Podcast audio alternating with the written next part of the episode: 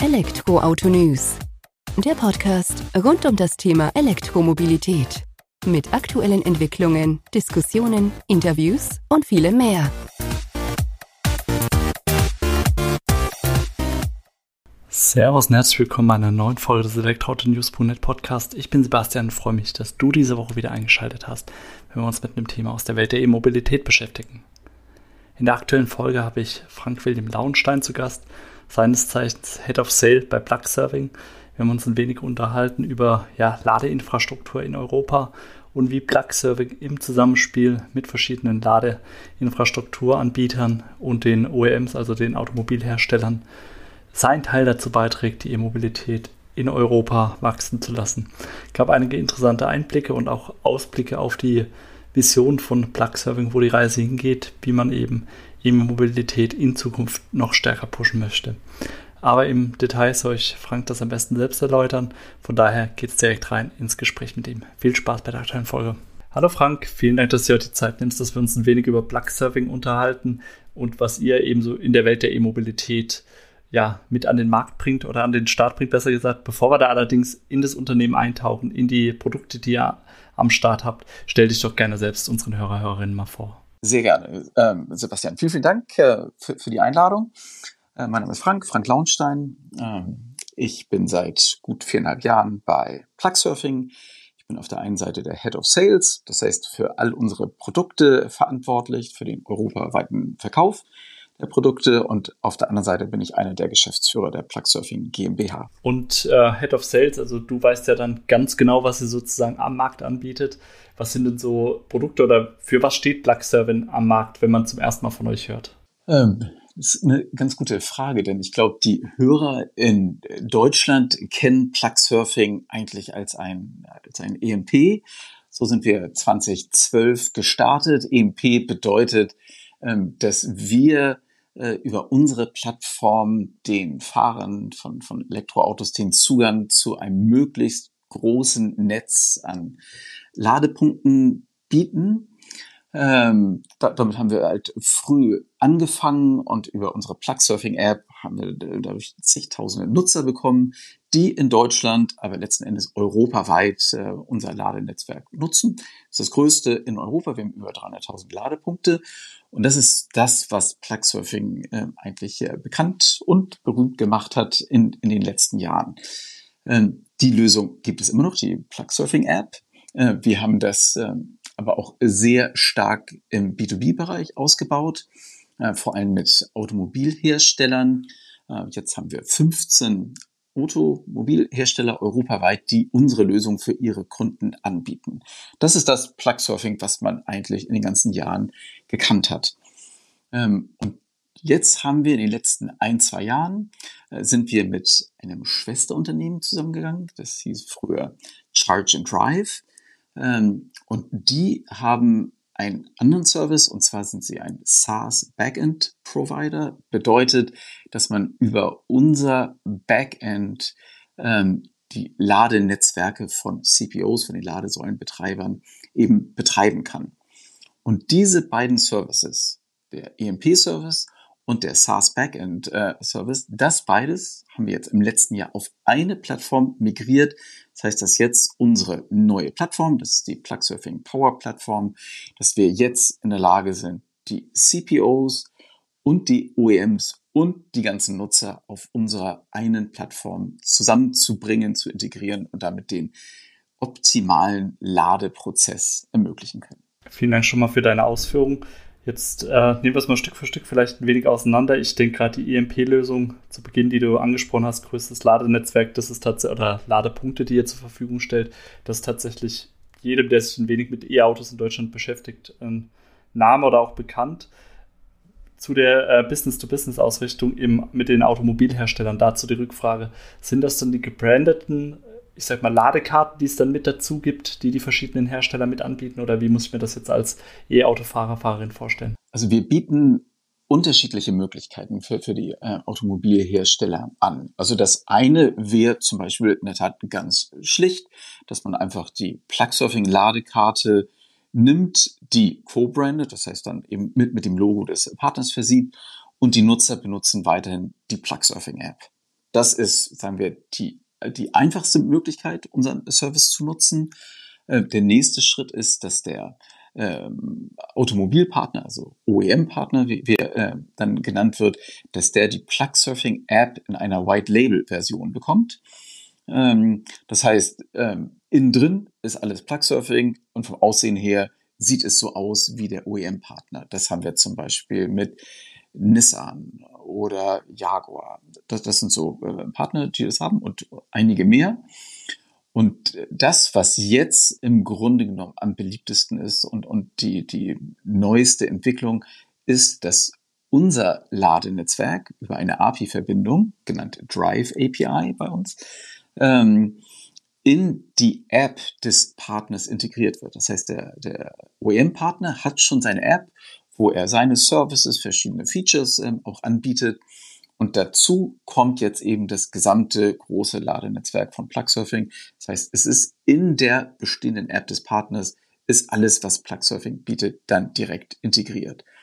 Und eine Stufe, die dann sogar noch weitergeht, und das liegt natürlich dann auch an dem Automobilhersteller, dass das dann auch noch im, im Screen im Auto selber angezeigt wird. Das heißt, dass der, ähm, äh, dass der EV-Fahrer ähm, äh, im Grunde über die Navigation zu, zum, ähm, zum Ladepunkt hinfährt und aus von dem Screen seines Autos selber ähm, den Ladevorgang starten und beenden kann. Das heißt, so, das ist so das, das Neueste, was im Moment dann möglich ist ja, spannend. Also vor allem über diese unterschiedliche Art der Integration sozusagen mit der co-gebrandeten Karte angefangen, über die White-Label-Lösung bis hin dann ja zur richtigen tiefen Integration, wo ich denke, äh, ja wahrscheinlich nur die Fantasiegrenzen setzt, so wie ich es jetzt erstmal einordnen würde. Ja, es ist, ähm, also es ist einfach toll zu sehen, wie ja, mega dynamisch und schnell sich der Markt entwickelt. Nicht? Das, was vor ein paar Jahren irgendwie Standard war, ist irgendwann so, so ein bisschen,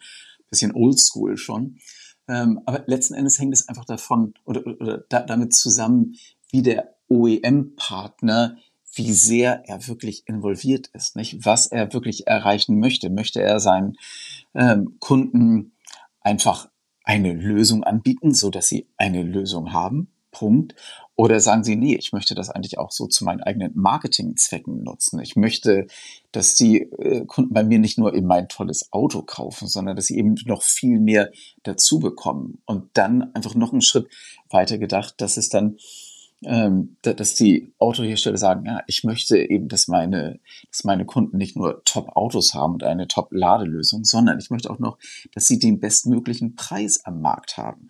Das heißt, dass die, dass die Autohersteller auch wirklich reingehen und besondere Konditionen aushandeln bei den CPOs, den Ladesäulenbetreibern. Und wir können das dann eben ermöglichen, dass dann besondere Preise angezeigt und abgerechnet werden oder dass Kampagnen für die Osterzeit oder Sommerreisezeit ermöglicht werden, so und, und, und. Das heißt, es ist wirklich ähm, abhängig davon, wie weit will der OEM gehen und dadurch, dass wir eben auch wirklich ein flexibles Unternehmen sind, wollen wir das halt eben unseren Partnern auch, auch ermöglichen. Ich denke, das ist auch ein überzeugender Fakt dann für die Partner, damit ihr da eben unterschiedlich tief mit denen gemeinsam reingehen könnt, je nachdem, wie viel ja, Interesse von denen ihrer Seite aus tatsächlich besteht, die E-Mobilität dann greifbarer zu gestalten oder tiefer da zu agieren. In dem Zusammenhang, oder ich weiß nicht, ob es in dem Zusammenhang ist, deswegen die Frage an dich, Frank. Ähm, Plug Surfing bezeichnet sich selbst auch als eine Allianz der E-Mobilität. Hat das denn damit zu tun, eben diese Allianz auch aus Automobilhersteller und euch als Anbieter oder ist das jetzt eher in eine andere Richtung gedacht, dass du uns das vielleicht ein wenig einordnest? Ja, die Allianz ähm, bezieht sich im Grunde auch noch auf den anderen Part, der mit dabei ist und das sind die CPOs, also die äh, Ladenetzwerkbetreiber, die ihr Netzwerk über unsere Plattform eben betreiben. Das heißt, das sind äh, große Partner im Norden wie Recharge oder Koppeln, äh, extrem schnell wachsendes Netzwerk in, in, in Norwegen, Bouygues, so der größte CPO in Frankreich. Also wir, wir haben ja mehrere von den Schwergewichten. Das heißt, in dieser Allianz sind eigentlich große CPOs und es sind die OEMs und dann eben Plugsurfing. Und wenn wir eben zusammenkommen, stimmen wir uns mit unseren Partnern ab. Also wir haben Ausnahme jetzt die Corona-Zeit, wo man sicherlich äh, treffen konnte, haben wir jedes Jahr eben auch ein großes Event veranstaltet, immer an verschiedenen Orten, verschiedenen Ländern in Europa, wo die Partner zusammengekommen sind. Und da haben wir einmal unsere Themen vorgestellt und jeder Partner hat auch ähm, die Themen vorgestellt, wo er etwas Besonderes entwickelt hat oder wo er seinen Schwerpunkt setzen möchte. Und alle sind da ähm, ja, erstaunlich offen und transparent und wollen davon auch profitieren. Das heißt, so, so ein bisschen so, wir öffnen uns und wir teilen mit, was die wichtigen Sachen für uns sind. Und das Gleiche wollen wir von den anderen Marktteilnehmern hören. Und das ist halt natürlich so, so, ein geschlossener Kreis bei uns in, in, in der Allianz, aber die Partner unterrichten sich darüber, was dann eben auch so Best Cases sind und wohin ihre Reise geht. Und das nutzen wir dann letzten Endes auch, um unser Produkt entsprechend weiterzuentwickeln. Dass die Partner dann einfach auch sehen, okay, Plugsurfing hört komplett zu, ist so kundenfokussiert, dass wir dann den Wünschen der Partner entsprechend auch ja, entsprechen können, um neue Features, um neue Produkte zu, zu entwickeln. Das heißt, diese Allianz äh, ist nicht nur so, dass wir sagen, okay, wir versuchen alle die Elektromobilität so voranzubringen, so jeder für sich. Nee, das machen wir gemeinsam. Und das bringt unheimlich viel Spaß und es ist sehr effektiv und ja, ist eine richtig, richtig gute Sache. Hey, ich denke, da hast du, oder du hast es ja auch sehr bildlich jetzt dargestellt, diese Allianz, die kann dann ja auch wirklich was bewegen, weil ihr seid ja als Plug Servant, würde ich mir jetzt vorstellen, steht ja ungefähr in der Mitte, mittelt dann so zwischen den OEMs und den Ladenetzbetreibern gebt aber Impulse auch entsprechend vom Markt in den Markt weiter oder umgekehrt dann eben und habt dann ja auch tatsächlich die Möglichkeit, da etwas zu bewegen. Und dann ist es ja schon über den Punkt hinaus, dass es reines Marketing in Anführungsstrichen ist. Es gibt ja doch öfters Firmen, die sich so schöne Titel dann mit an, ans äh, Revers heften, aber bei euch scheint tatsächlich dann auch ja was dahinter zu stecken. Ja, ja, absolut. Also hört sich auch irgendwie ganz, ganz nett an. Nee, aber es ist in der Tat, es ist komplett konstruktiv. Ähm, und die Partner genießen es selber auch sehr, weil sie ganz oft am Markt so äh, sagen sie, ah, andere sind irgendwie Wettbewerber und halten sich da irgendwie zurück, auch gerade so im OEM-Bereich. Ne, und ähm, aber da, da öffnen sie sich und es sind offene, transparente Gespräche und alle profitieren davon. Also es ist wirklich ganz konstruktiv und verbessert unsere Beziehung natürlich auch ähm, zu den Partnern und nee, also ganz ganz wichtiges Element in unseren jährlichen Planungen, aber auch eben in unserer Produktentwicklung. Kann ich mir vorstellen. Und ihr profitiert ja wahrscheinlich auch daraus, äh, du hast ja gesagt, ihr seid nicht nur in der Dachregion unterwegs, sondern europaweit. Da gibt es ja unterschiedlichste Anforderungen auch an die Ladeinfrastruktur, die ja, ich sag mal, in Deutschland wahrscheinlich ein wenig anders sind als in Schweden, als dann wieder in Großbritannien. Oder ja, inwieweit müsst ihr da Dinge beachten und profitiert dann eben auch von dem gemeinsamen Austausch? Also zum Beispiel Unterschiede sind so, so ein bisschen auch so von der Mentalität. Ich weiß nicht, inwieweit das äh, dir bekannt ist oder schon aufgefallen ist. Es ist einfach ein Unterschied, wie Akteure die E-Mobilität vorantreiben. Also Plugsurfing hat eigentlich von Anfang an so quasi richtig so in unserer DNA, dass die Partner im Bereich Elektromobilität zusammenarbeiten müssen. Ähm, um das Thema überhaupt voranzubringen. Denn als alles angefangen hat, waren ja so viele Hürden, große OEMs, die das Thema nicht gefördert haben, ähm, die Politik, die nicht mitgespielt hat, die Wirtschaft, die gesagt hat, naja, kann ja alles kommen, aber gerne auch später. Das heißt, es war einfach wichtig, dass die vielen kleinen Startups auch zusammengearbeitet haben. Und ähm, zum Beispiel früher The New Motion, jetzt Shell Recharge, war natürlich und ist immer ein Wettbewerber von uns gewesen, aber sie waren auf der anderen Seite auch immer Partner, ähm, so dass wir ihre äh, ihr Ladenetzwerk bei uns angezeigt haben. Das heißt, wir hatten immer wieder diese Situation, dass wir mit Wettbewerbern zusammengearbeitet haben, weil es so ums große Ganze ging. Ähm, und, und deswegen, das, das ist so in unserer Region stark und in der Benelux-Region ist das stark. Und in Nordics eigentlich auch, aber dann sieht man zum Beispiel in Großbritannien, in Spanien, in Italien, äh, zum Teil auch in Frankreich, dass dort CPOs sind, die einfach sagen so, nee, nee, nee, ich mache das hier alles exklusiv nur für meine Kunden. Ich teile mein Netzwerk nicht mit Plug-Surfing zum Beispiel, ähm, weil sie dann bisschen die Kontrolle verlieren. Ähm, und das war lange die Situation. Es ändert sich so ein bisschen. Aber was wir jetzt zum Beispiel bei Plugsurfing eben können, ist, dass wir für bestimmte OEMs den Zugang zu bestimmten CPO-Netzwerken ermöglichen können. Das heißt, der CPO kann selber sagen, okay, ich teile mein Netzwerk nicht mit Plugsurfing gesamt, aber ich teile das gern mit OEM A, B, C von Plugsurfing.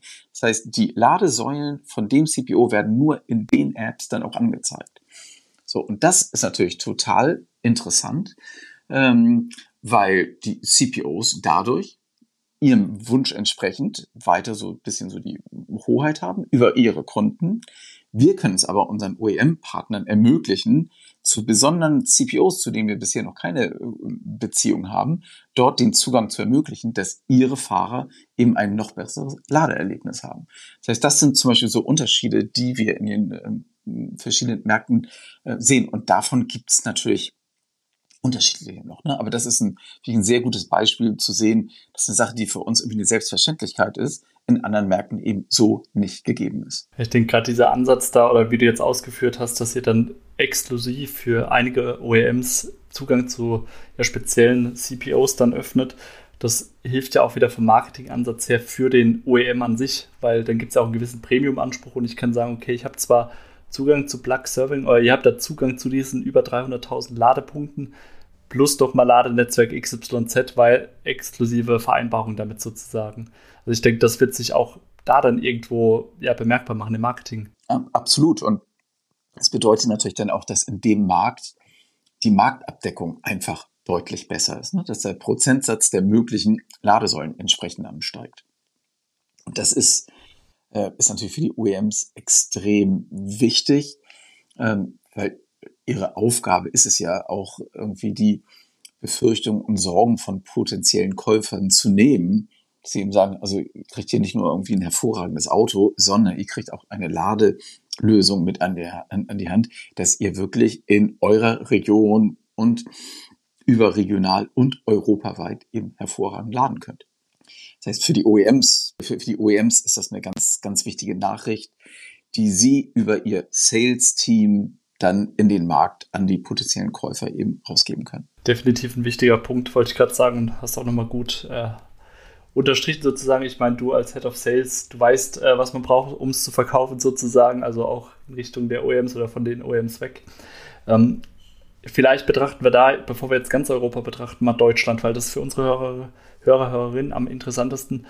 Wie steht da aus eurer Sicht die Ladeinfrastruktur im Vergleich zu anderen europäischen Ländern? Könnt ihr da einen Vergleich ziehen? Könnt ihr da was darstellen? Weil ich sag mal, man hört von Ladewüste Deutschland bis best ausgebautetes Land eigentlich alles, wenn man irgendwo den Medien sucht oder wenn man die richtigen Suchbegriffe eingibt. Was wäre denn eure Meinung zu dem Ganzen jetzt als derjenige, wo doch schon ziemlich viel Daten auch in einem Punkt zusammenfließen? Ja, es äh, ist ein spannendes Thema und äh, wie, wie, wie, du sagst, nicht? also es gibt da so Pro und Contra. Ähm, ich fange vielleicht erstmal so an. Ähm, also es gibt Länder, wie zum Beispiel die Niederlande, die, also die, sind, glaube ich, jetzt schon bei über 100.000 Ladepunkten.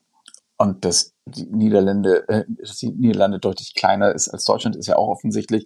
Das heißt, da ist natürlich prozentuell einfach viel mehr äh, ähm, äh, Lademöglichkeit gegeben. Das heißt, das Netz ist viel größer, ist nicht immer up to date, aber es ist natürlich einfach sehr groß und sehr stark. Ähm, dann sieht man Norwegen zum Beispiel, ähm, die auch ein gutes, sehr gut ausgebautes Ladenetzwerk haben.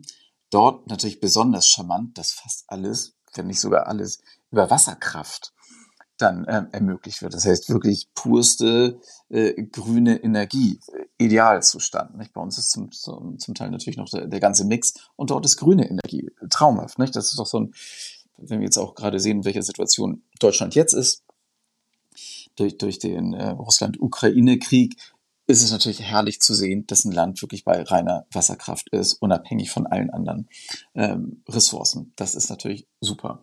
Dann Frankreich ist sehr gut ähm, ausgebaut, wobei die zum Teil auch noch wirklich so Ladeinfrastruktur haben, so mit 3,7 kW, also so richtig so ganz äh, aus den Anfängen.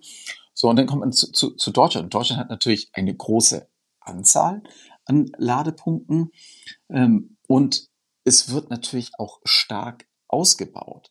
Also ich weiß, was die Leute kritisieren, dass es nicht schnell genug geht. Und wir haben ja auch in vielen anderen Bereichen gesehen, dass Deutschland nicht mehr so top ist, wie wir das früher auch immer so gedacht haben, so allgemein Digitalisierung und Modernisierung und auch in der Ladeinfrastruktur kann es schneller gehen. Aber auf der anderen Seite sehe ich, was alles passiert und es ist ja in den letzten Jahren so viel passiert. Wir haben jetzt mit Ionity äh, ein High-Power-Charging-Netzwerk, was innerhalb weniger Jahre in Deutschland super stark, aber auch europaweit ein Schnellladenetzwerk aufgezogen hat, was an den Autobahnen äh, gelegen ist. Wir haben mit ENBW einen super starken deutschen CPO, der extrem schnell ausbaut und seine Ladeparks äh, aufsetzt. Allego, Fastnet äh, aus den Niederlanden machen das Gleiche an den, an, an den stark frequentierten Routen. Das heißt, in dem Bereich passiert unheimlich viel. Ähm, als ich angefangen habe, so 2017, 2018, ähm, da hat noch der damalige Vorstandsvorsitzende von der Aral hat gesagt, nein, Elektromobilität glaube ich nicht dran, an meinen äh, Tankstellen wird keine Ladesäule aufgesetzt. Ein paar Jahre später, Aral Puls, äh, eigener äh, CPO und werden in den nächsten Jahren Tausende von Ladepunkten an den Aral-Tankstellen äh, aufsetzen. Das gleiche gilt auch für Shell. Und ich meine, deren Tankstellen sind natürlich immer optimal für den Autoverkehr positioniert. Nicht? Das heißt, die Menschen müssen auch, sagen wir, an ihrem Verhalten in dem Bereich gar nichts ändern, weil sie ja bisher mit ihrem, mit ihrem Diesel oder Benziner ja auch zu einer Tankstelle hingefahren sind. Das heißt, das, was sie früher gemacht haben, können sie selber jetzt machen mit Laden. Und für die anderen, vielleicht um einfach das ganze Thema noch so ein bisschen abzurunden, gilt es ja, sich im Grunde genommen dieser neuen Denke anzuschließen, dass man eben nicht mehr zum Tanken, zum Aufladen irgendwo hinfährt, sondern dass man dort lädt, wo das Auto gerade steht und parkt. So, das ist natürlich idealerweise zu Hause. Kann natürlich nicht jeder machen, klar, aber sehr viele können es. Ideal. Jeden Morgen ist das Auto vollgeladen, man fährt los. Bei der Arbeit, wenn der Arbeitgeber das ermöglicht, werden ja auch immer mehr, passiert es auch. Und dazu kommen jetzt diese ganzen Einkaufszentren, Supermärkte, Discounter, Sportclubs und, und, und, die auch ihre Ladeinfrastruktur äh, aufbauen. Das heißt, ich habe das Gefühl, es entwickelt sich so viel, so rasch. Ähm, ich sehe es positiv, äh, äh, positiv, lese aber natürlich auch, dass viele sagen, oh, es ähm, reicht aber nicht aus, weil die Entwicklung, äh, weil viel schneller Elektroautos auf den Markt kommen und das Verhältnis zwischen Elektroauto und Ladesäule nicht mehr passt. Aber ich muss sagen, von meiner Wahrnehmung und so wie wir es bei Plugsurfing sehen, ist die Entwicklung absolut positiv, äh, kann natürlich beschleunigt werden, aber ich würde nicht sagen Servicebüste Deutschland in diesem Bereich. Sorry, bisschen lang gesprochen, aber ich habe einfach versucht, so die verschiedenen Punkte da zusammenzubringen.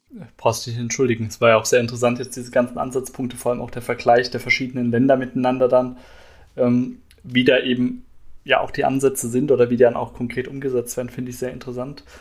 Und gehe da auch mit dir konform und würde sagen, die Servicewüste Deutschland war vielleicht mal, gibt es jetzt aber definitiv nicht mehr. Gute Beispiele von dir mit Ionity in BW, die du angebracht hast. Ich glaube, da sind wir schon auf dem richtigen Weg. Was ist denn der Weg, den ihr jetzt die nächsten Jahre beschreitet, damit wir da gegen Ende sozusagen noch so ein bisschen Ausblick auf eure Vision bekommen? Also durch den Zusammenschluss mit Charge and Drive dass wir jetzt im SaaS Backend auf unserer Plattform haben und unseren EMP-Service, sind wir jetzt einfach der Player in Europa, der im Grunde das stärkste und sicherste Angebot liefern kann, weil wir einfach den gesamten, den gesamten Zyklus von einem Ladevorgang abbilden können. Das heißt, im Idealszenario hat der CPO sein Netzwerk auf unserer Plattform integriert. Das heißt, alles, was für, für, für das Netzwerk wichtig ist, ist bei uns auf der Plattform drauf. Diese Daten, wo die Ladesäule ist, mit welcher Geschwindigkeit geladen werden kann, der Preis und so weiter und so fort, all diese Informationen werden dann über unsere Plattform in die verschiedenen Apps von uns integriert. Das heißt, in die Plugsurfing-App, in die Jaguar-App, in die Volvo-App, in die Poster-App und so weiter und so fort. Das heißt, wenn der Kunde wenn, der Fahrer dann den Ladepunkt sieht und ansteuert, ist der gesamte Prozess findet er dann auf unserer Plattform statt. Das heißt, er sieht die Ladesäule, die Daten sind richtig, er startet den Ladevorgang, er beendet den Ladevorgang, er kriegt ähm, äh, seine seine, seine Rechnung dazu äh, gleich zugeschickt. Der, der ganze Abrechnungszyklus erfolgt über uns. Äh, das heißt, der Kunde bezahlt uns, wir zahlen das Geld weiter an, an den CPO. Das heißt, der ganze Fluss findet auf unserer Plattform statt. Und wenn es irgendwo Probleme gibt, dann können wir halt direkt reagieren und den Fehler beheben. So, und mit diesem Ansatz und mit den starken Partnern, die wir haben, wollen wir natürlich weiter wachsen, noch mehr Partner gewinnen. Aber um wirklich in Europa der stärkste Player zu sein, der die, das bestmögliche Ladeerlebnis ermöglicht. Ja, ich meine, die Grundsteine, die Steine dafür sind gelegt, wie du jetzt ausgeführt hast. Sehr interessant. Ich bin gespannt, wo die Reise für euch hingeht und ich denke, wir werden uns da zu einem späteren Zeitpunkt nochmal austauschen. Im Moment erstmal vielen Dank für die Einblicke, Frank. War sehr interessant, da ein wenig hinter eure Kulissen zu schauen und freue mich, ja, euer Wachstum dann weiter zu beobachten. Sebastian, ich danke dir für deine Zeit und äh, nehme das Angebot sehr gerne an, äh, bald wieder zu dir und äh, zu euren äh, Zuhörern zu sprechen. Das war ja also auch mal wieder die aktuelle Folge des Elektroauto-News.net Podcast. Ich hoffe, die aktuelle Folge hat dir genauso gut gefallen wie mir das Gespräch mit Frank über Plug-Surfing und deren Herkunft und Entwicklungsstufen für die Zukunft. Wenn du magst, hinterlass uns doch eine positive Bewertung bei Spotify, iTunes oder Co., damit wir ja, die Welt der E-Mobilität noch ein wenig breiter aufstellen können. Vielen Dank. Mach's gut. Bis zur nächsten Folge. Ciao.